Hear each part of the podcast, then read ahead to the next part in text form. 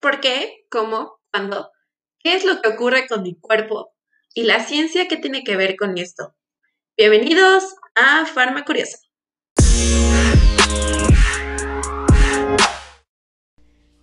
Hola, bienvenidas y bienvenidos a un nuevo episodio de Farma Curiosa.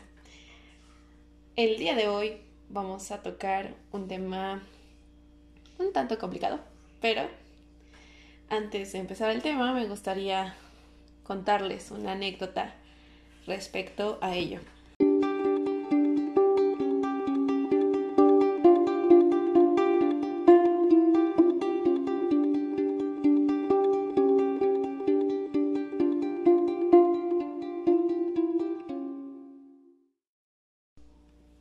Pocas personas, si no es que solo mis amigos saben que por ahí del 2017 mi papá falleció de cáncer en el estómago, o bueno, cáncer de colon.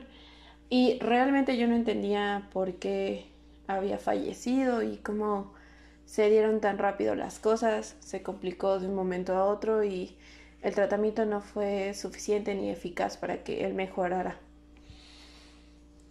Tiempo después empecé a estudiar un poco más sobre este tema y eh, parte de mi trabajo en el laboratorio de síntesis orgánica fue aprender sobre los nuevos tratamientos y fármacos que pueden mejorar el, el cáncer, ¿no? Bueno, que pueden reducir la proliferación de este tipo de células y es em, muy complejo.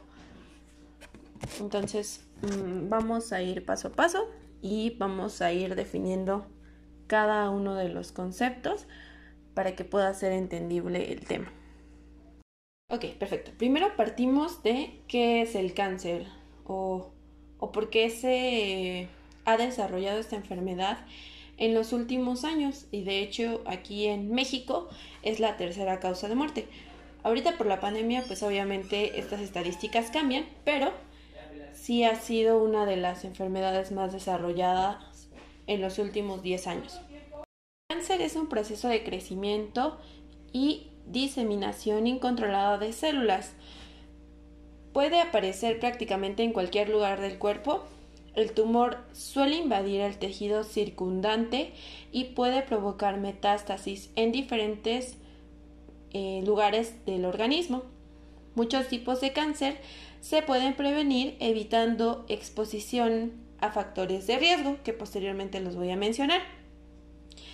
Y además, eh, ciertos tipos de cáncer pueden curarse mediante cirugías, radioterapias o quimioterapias, siempre y cuando se detecten en una fase temprana. Respecto a los factores de riesgo, es importante eh, resaltar que los hábitos que mantenga una persona durante toda su vida pueden favorecer al desarrollo de patologías o prevenirlas. Y existen ciertas actividades que a lo largo de estudios epidemiológicos han determinado que favorecen el cáncer. Entre ellos está el tabaquismo, el consumo de alcohol, el sedentarismo, la falta de ejercicio, el consumo de alimentos calóricos, así como bebidas azucaradas. Por eso es que la mayoría de las personas que sugieren eh, prevenir el cáncer, pues es llevar una vida saludable, en hábitos alimenticios correctos, realizar ejercicio y evitar estas eh, sustancias psicotrópicas. Ahora bien, en México eh, se han destacado siete tipos de cáncer. Entre los más importantes está el cáncer de mama, que eh, es la causa de muerte en mujeres mayores de 25 años.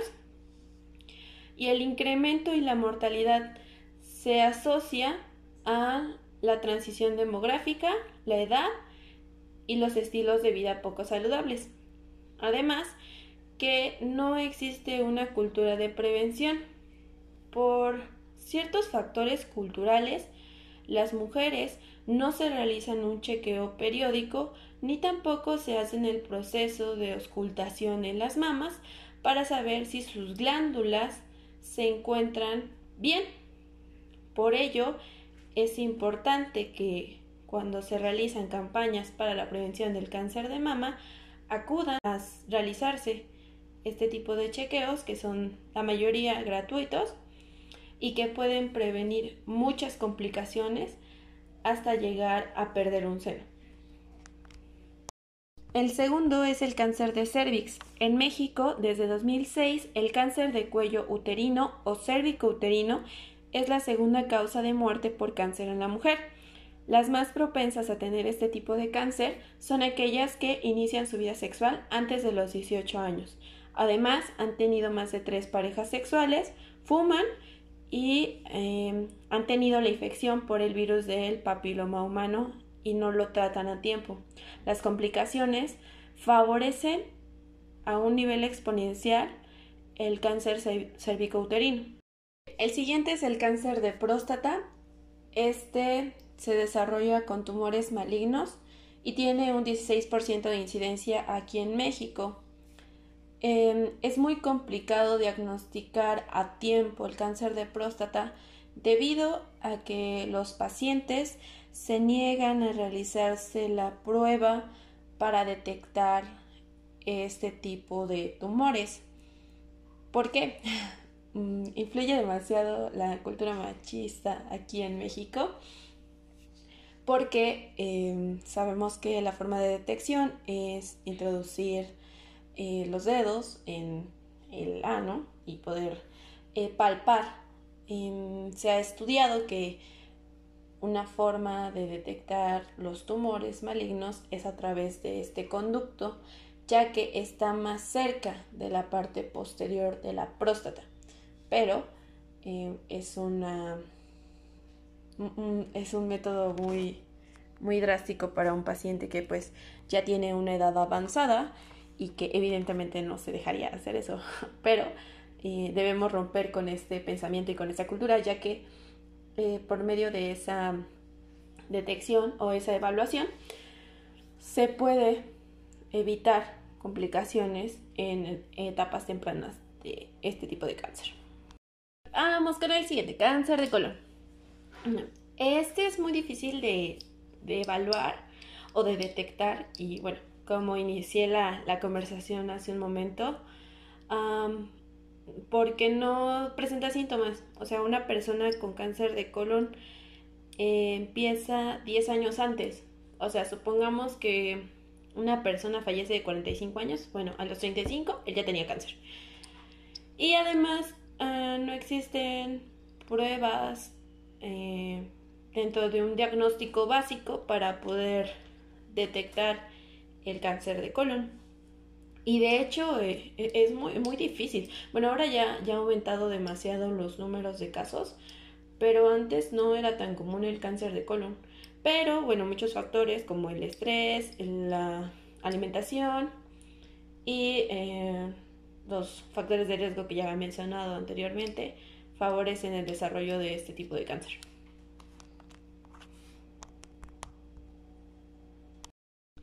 Eh, el siguiente es el cáncer de estómago y este comienza cuando las células sanas del estómago crecen sin control. La mayoría de los casos de cáncer gástrico son denominadas adenocarcinoma, que quiere decir que inicia con el tejido glandular y reviste al interior del estómago. Es como si un hongo invadiera una pared y se la come, se la come, se la come, se la come. Bueno, así, así sucede con este tipo de cáncer. La leucemia linfoblástica constituye el 25% de todos los cánceres en edad pediátrica y también representa el 75% de los casos de leucemia en la infancia.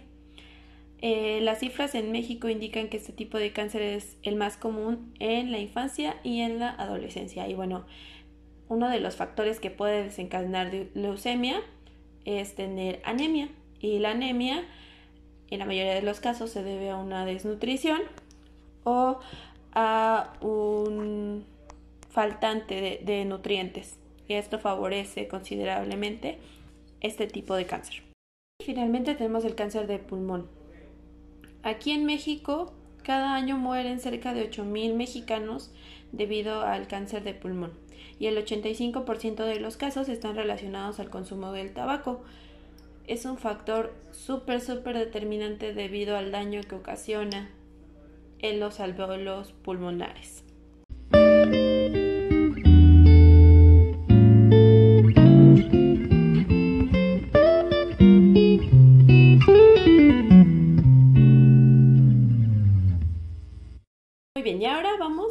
Explicar el desarrollo del el cáncer.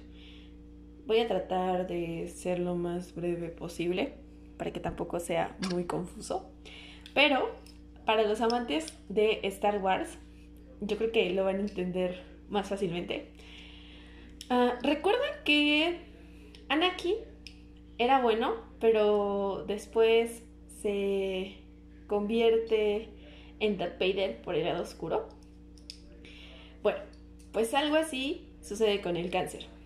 El cáncer se desarrolla a partir de la acumulación y la selección sucesiva de alteraciones genéticas y epigenéticas que permiten a las células sobrevivir, replicarse y evadir los mecanismos reguladores de apoptosis, proliferación y de su ciclo celular. Como lo mencioné al principio, eh, Anakin tenía un lado bueno, ¿no? Pero decían que también poseía una energía que era demasiado fuerte o era más grande que los demás Jedis. Entonces, eh, nosotros tenemos células en el organismo que cumplen el proceso de replicación. Todas las células mueren y se vuelven a fabricar nuevas, ¿no? Por medio de la división celular. Pero, ¿qué ocurre cuando una célula empieza a reproducir más sustancias de las que debería o comienza a segregar ciertos receptores de proteínas, que son como unas llavecitas, que activan enzimas que cumplen funciones en el organismo. Nosotros estamos basados de proteínas, eh, eh, carbonos, energía, pero siempre hay un proceso. O sea, todas y cada una de las funciones dentro de nuestro organismo van regidas por algo más siempre hay antes un receptor o una, enzima que va a desarrollar una función específica. Entonces, ¿qué pasa cuando este tipo de células empiezan a reproducir alocadamente estos receptores? Pues obviamente que las enzimas y nuestro cuerpo se confunden y ya no le es posible detener la reproducción de las células nuevas.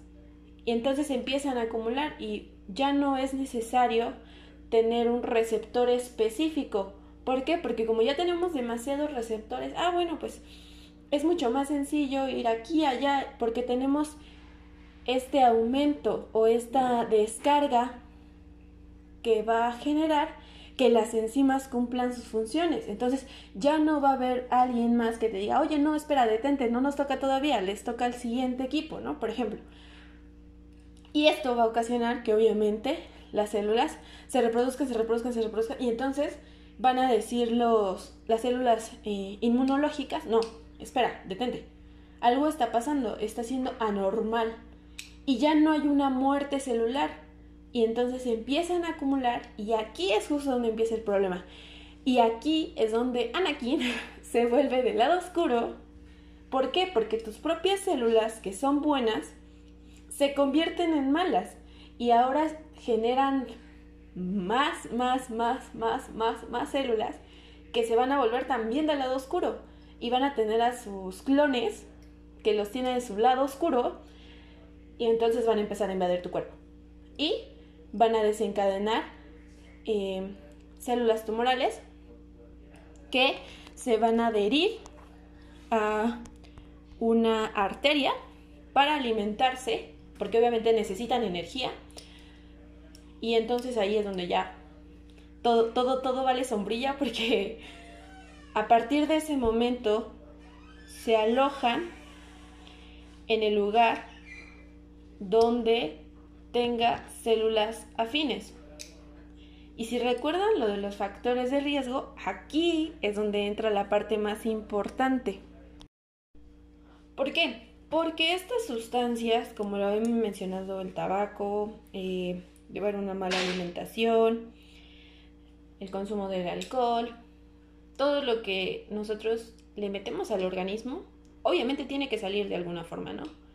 Pero hay eh, ciertas moléculas que se pueden quedar en nuestro organismo para producir energía o para hacernos crecer los músculos o se van a las grasas y generan adipocitos y pues estamos gorditos y se conservan ¿no? dentro del organismo. Entonces, este tipo de sustancias hay algunas que generan radicales libres, así se denominan.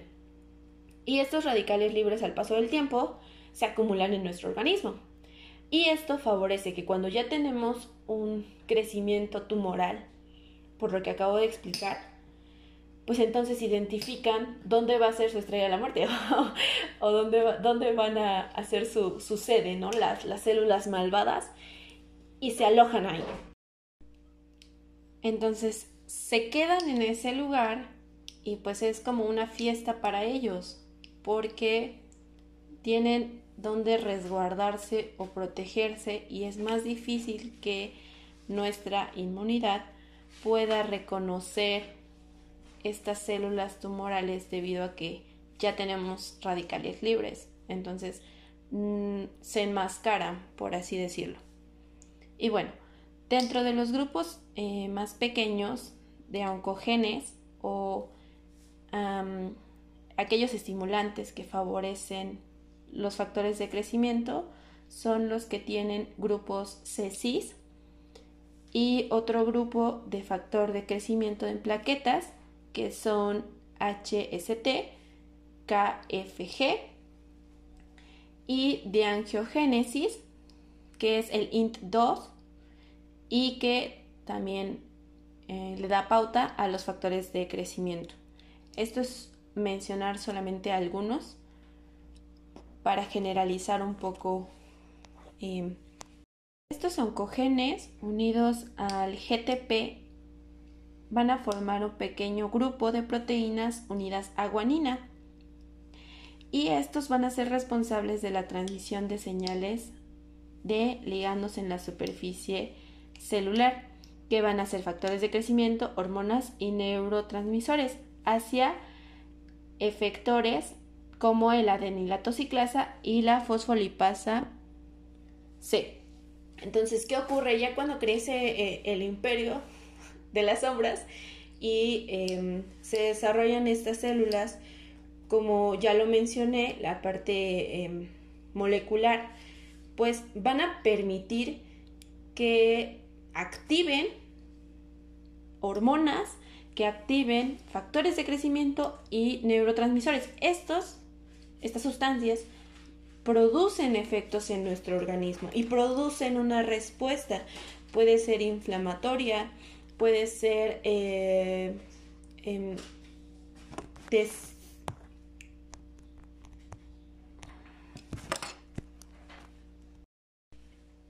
em, desencadena los procesos inflamatorios o puede em, detener funciones en cada uno de los órganos y sistemas de nuestro organismo. Por eso el cuerpo se empieza a deteriorar y desencadena más patologías. Por eso es que el cáncer se, vuelve una enfermedad muy compleja que eh, desata complicaciones ya sea cardiovasculares, tumorales y cerebrales. Em, ahora vamos a, vamos a explicar un poco de los tratamientos. Y bueno, respecto a los tratamientos para, para combatir el cáncer, cada fármaco funciona de forma distinta y en ocasiones los especialistas pueden prescribir uno o más medicamentos para el tratamiento. Algunos de los medicamentos más conocidos pues es la quimioterapia, realizar una inmunoterapia, una em, terapia hormonal o la denominada terapia dirigida. Las terapias dirigidas actúan en blancos moleculares específicos que están asociados con el cáncer. Y respecto a las quimioterapias, actúan en las células para dividirlas con rapidez y eh, diferenciar las normales de las cancerosas. Para esta sección de cómo van a funcionar los tratamientos, se van a dividir en dos tipos. Las moléculas o los fármacos que van a detener esta sobreproducción de células y las que van a ser moléculas que van a atacar directamente a la proliferación de las células tumorales. Algunas van a ser quimioterapias con citotoxicidad y van a destruir las células tumorales y otras van a bloquear la proliferación de las células tumorales. ¿Qué quiere decir? Que unas van a detener su producción de crecimiento y otras van a destruir las que ya están invadiendo el organismo debido a su exceso. Y entonces aquí finalmente ya ocurre una, batalla interestelar en donde eh, pues es el bien contra el mal y los fármacos tienen receptores súper ultra específicos que ya saben dónde tienen que llegar y qué es lo que tienen que atacar. Pero al atacar a estas células que son malignas y que obviamente son dañinas a nuestro organismo, pues va de por medio eh, la salud del paciente. ¿Por qué? Porque si recordamos, antes eran células buenas, o bueno, era nuestro Anakin, que estaba del lado de la luz, y después se convierte al lado oscuro. Entonces, finalmente eh, sí van a causarle una afección al paciente, pero obviamente va a ser mucho menor el daño que las células tumorales en sí solas. Por eso es que los tratamientos contra el cáncer son muy complejos y actualmente se está trabajando y se están diseñando fármacos que van a ser antiproliferativos y que eh, buscan una especificidad más, más, más, más, más, más determinada.